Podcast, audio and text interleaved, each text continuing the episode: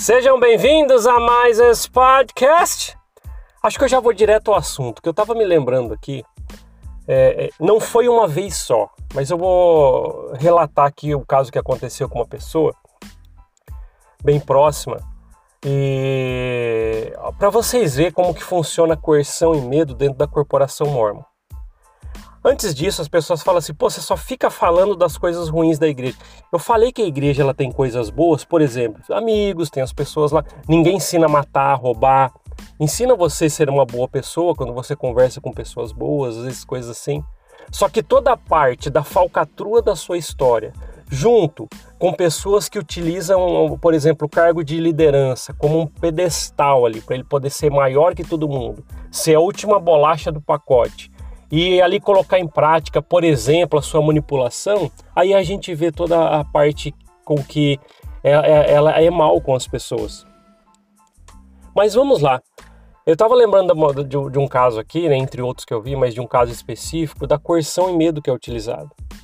Eu lembro que quando eu trabalhava no bispado, teve uma pessoa, né, eu era conselheiro na época e teve o bispo, e ele estava com um caso que ele até comentou com a gente, uma pessoa veio até mim e tal, e ela não estava conseguindo dar oferta de jejum por dois meses e eu fui e retirei, ele comentando com a gente, eu fui e retirei a recomendação dela. E eu preciso, eu lembro que ele utilizou essa forma de falar. Ele falou assim: gente, eu preciso educar os membros a que eles possam fazer as coisas que são requeridas na igreja. Então, como lição, e vou começar a fazer isso a partir de agora. Eu lembro que ele falou, e começou com essa pessoa que chegou até lá e falou: Ó, oh, preciso renovar minha recomendação, só que eu estou dois meses eu não consigo dar ofertas de jejum, que tá difícil. Aí ele falou que deu uma lição nela, que ela deveria se esforçar para isso, e enquanto ela não conseguir tirar para poder dar as ofertas de jejum, porque todo mundo consegue se esforçar na visão dele. Ele falou que pegou a recomendação dela, pediu, ela tirou do bolso e ele falou assim, ó: "Enquanto você não conseguir se policiar, é uma irmã, né? Se policiar, irmã, quanto a isso e priorizar, sempre tem um dinheirinho, uma moedinha que você pode tirar para doar. Então, enquanto você não conseguir, as suas bênçãos estão estacionadas e eu vou rasgar aqui na sua frente a sua recomendação e só te darei outra quando você conseguir dar ofertas de jejum. Ele rasgou a recomendação na frente dela. Na época, até me chocou na época quando ele contou isso. E realmente até me chocou na época, porque ele contou, falando, eu rasguei na frente dela, isso vai ser uma lição, vou começar a fazer isso.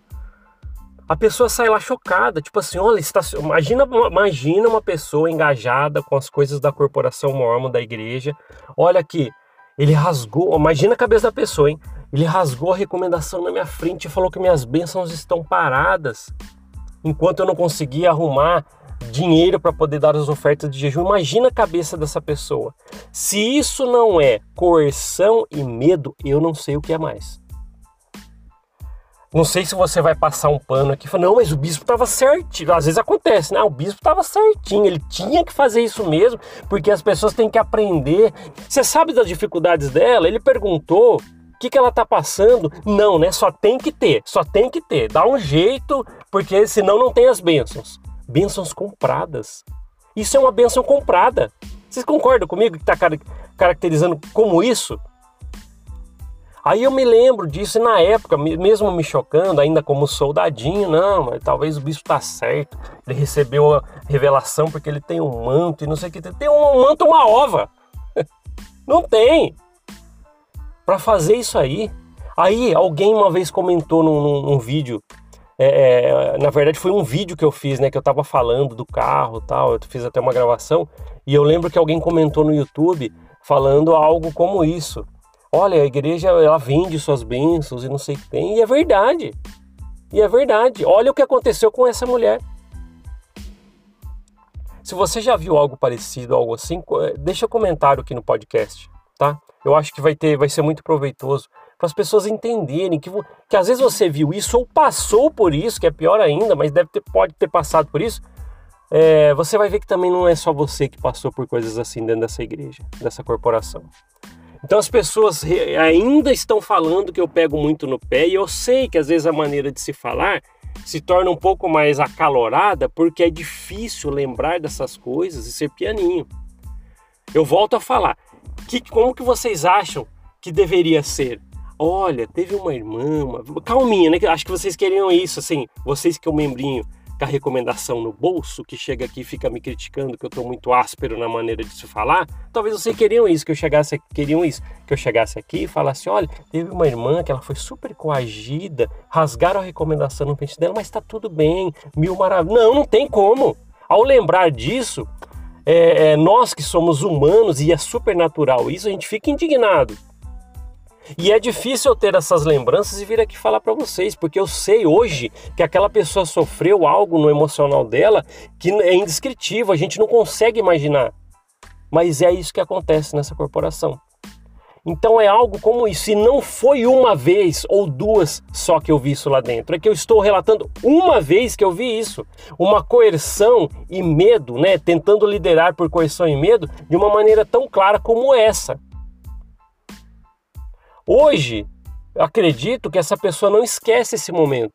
E eu sei que ela está lá na igreja ainda, como um soldadinho, mas imagina ela agora sempre, ai, eu preciso tal. Às vezes ela, ela faz o que não pode, ela se prejudica em outras áreas para poder agora, quando for renovar sua recomendação, não, eu tenho que ir, mesmo, eu tenho que mostrar que eu tô, mesmo que passo dificuldades, mas eu tenho que doar as, uh, para as ofertas de jejum, meu dízimo sempre em dia, ofertas generosas, porque senão ele vai rasgar na minha frente novamente e vai falar que minhas bênçãos estão paradas.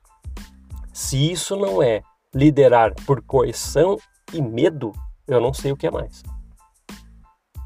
Nunca vou esquecer isso. Hoje eu tenho, eu passo muitas, muitas coisas pela minha cabeça por causa dessa experiência.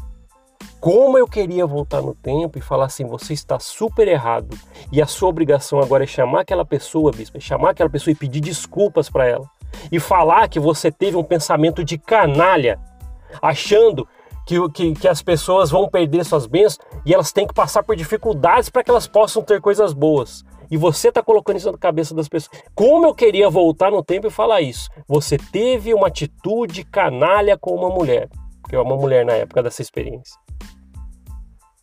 É complicado, pessoal, é complicado. Ao lembrar disso, me vem vários sentimentos. E às vezes você ouvindo aí pode ter também.